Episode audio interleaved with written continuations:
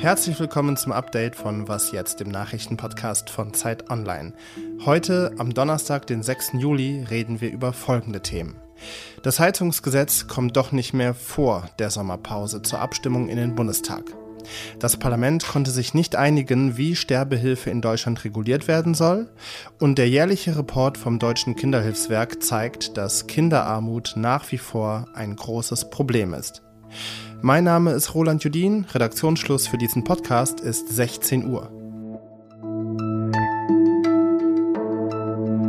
Das Gebäudeenergiegesetz, besser bekannt als Heizungsgesetz, kommt doch nicht mehr vor, sondern erst Anfang September nach der Sommerpause in den Bundestag.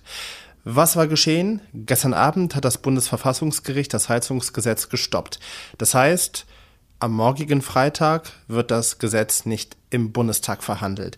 Und damit wird es auch nicht mehr, wie von der Ampelkoalition ursprünglich gewünscht, vor der Sommerpause noch verabschiedet werden.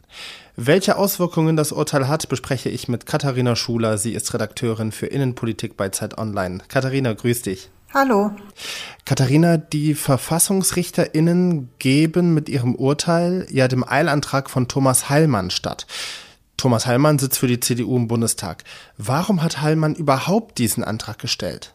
Ja, also Heilmann, auch andere äh, Politiker der Union, aber auch, muss man sagen, selbst Bundestagspräsidentin Bärbel Baas haben ja in der Vergangenheit äh, schon beklagt, äh, dass die Abgeordneten im Bundestag zu wenig Zeit bekommen, um sich mit Gesetzen äh, zu beschäftigen, bevor sie dann abgestimmt werden. Und äh, das hätte im Laufe der ähm, Ampelkoalition sogar noch zugenommen, fand eben zum Beispiel Heilmann. Er fand, er hatte nicht genug Zeit, die ganzen Änderungsanträge zu lesen und dann eben auch seinerseits selbst Änderungsanträge zu formulieren.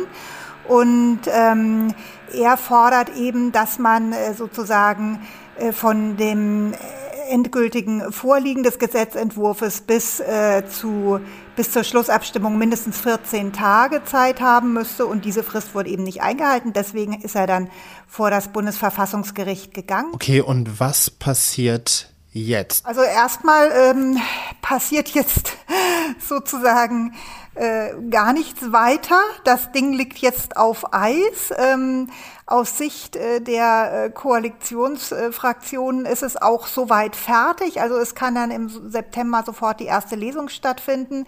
Die Union dagegen will natürlich gerne, dass es vorher auch noch mal eine Ausschusssitzung gibt, wo es eben noch mal mit Experten beraten wird oder wo eben noch mal Änderungsanträge eingebracht werden können. Ob das passiert Anfang September, das weiß man nicht. Es ist jedenfalls nicht der Plan der Ampelfraktion. Ändert denn dieses Urteil irgendetwas am Heizungsgesetz an sich?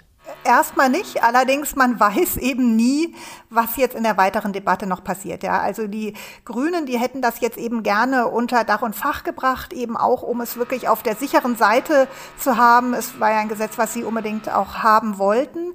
Ähm, und jetzt hat man sich zwar sozusagen, haben sich die Ampelkoalitionäre gegenseitig nochmal geschworen, dass an dem Gesetz nichts mehr geändert wird, sondern dass es genauso, wie es jetzt ist, dann im September vom Bundestag verabschiedet wird. Nur ehrlich gesagt, solche Abmachungen gab es, innerkoalitionäre Abmachungen gab es halt schon viele in der Ampelfraktion. Und sie sind dann von der FDP, muss man sagen, immer wieder nicht eingehalten worden. Mehrfach schon. Und deswegen würde ich jetzt nicht meine Hand dafür ins Feuer legen, dass es diesmal anders ist. Also, dass sich an diesem Gesetz wirklich nichts nichts mehr ändert. Das wird einfach von dem Verlauf der Debatte jetzt im Sommer auch abhängen. Sagt Katharina Schuler, Politikredakteurin bei Zeit Online. Danke dir, Katharina. Gerne. Und noch eine Meldung aus dem Bundestag. Heute sind zwei Gesetzentwürfe im Parlament gescheitert, die die Sterbehilfe neu regeln sollten. Ein Gesetzesvorschlag kam vom SPD-Abgeordneten Lars Castellucci. Dieser sah strengere Regeln vor. Der andere Entwurf kam von der FDP-Abgeordneten Katrin Helling-Pla, welcher lockerere Regeln beinhaltet hat. Vor drei Jahren hatte das Bundesverfassungsgericht gesagt, dass es ein Recht auf selbstbestimmtes Sterben gibt. Seitdem ist Sterbehilfe zwar legal, es gibt aber kein Gesetz, keine verbindlichen Regulierungen. Das Thema besprechen wir morgen früh noch ausführlicher hier bei Was jetzt. Die meisten Kinder, Jugendlichen und Erwachsenen denken, die Bundesregierung engagiert sich nicht genug gegen Kinderarmut. So steht es im Kinderreport des Deutschen Kinderhilfswerks, der heute in Berlin vorgestellt wurde. Zu niedriges Einkommen, zu wenig Unterstützung für Alleinerziehende und geringe Bildungschancen für Kinder sind laut Mehrheitsmeinung die zentralen Gründe für Kinderarmut.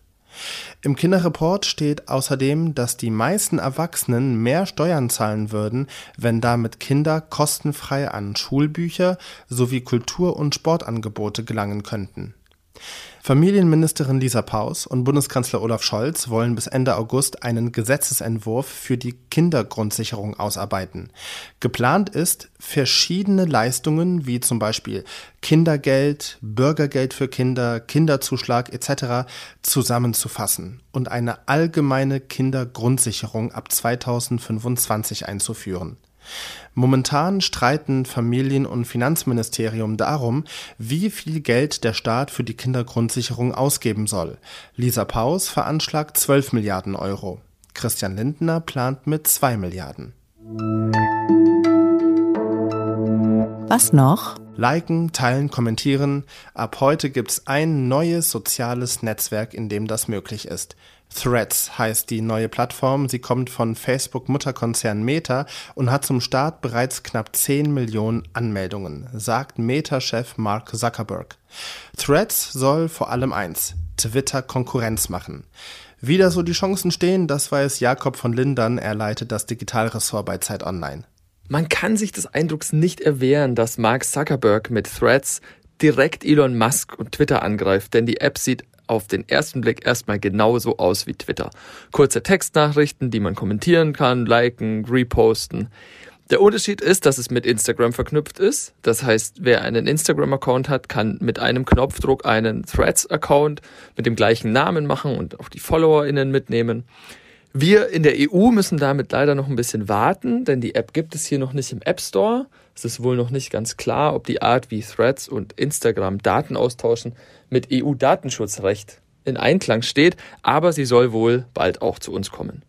Besonders interessant finde ich, dass Threads auch nach außen hin offen werden soll.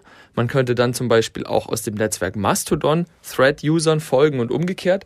Das klingt jetzt vielleicht so ein bisschen nerdig, aber es ist eine große Veränderung, weil man dann auch da mitmachen kann, ohne einen Account bei Meta zu haben. Social Media wäre dann ein bisschen wie E-Mail. Man kann sich selbst entscheiden, wo man seine Adresse hat, aber alle können untereinander kommunizieren. Die Idee ist nicht ganz neu, aber wenn ein großer Player wie Instagram dabei mitmacht, könnte ihr das zum Durchbruch verhelfen. Und das war's vom Update. Morgen früh ist Pia Rauschenberger an dieser Stelle für Sie da.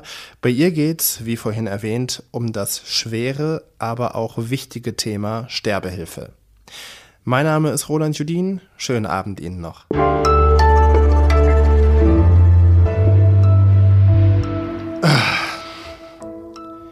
Wieso muss diese Social Media Plattform Threads heißen? Englisches TH. Mein Endgegner.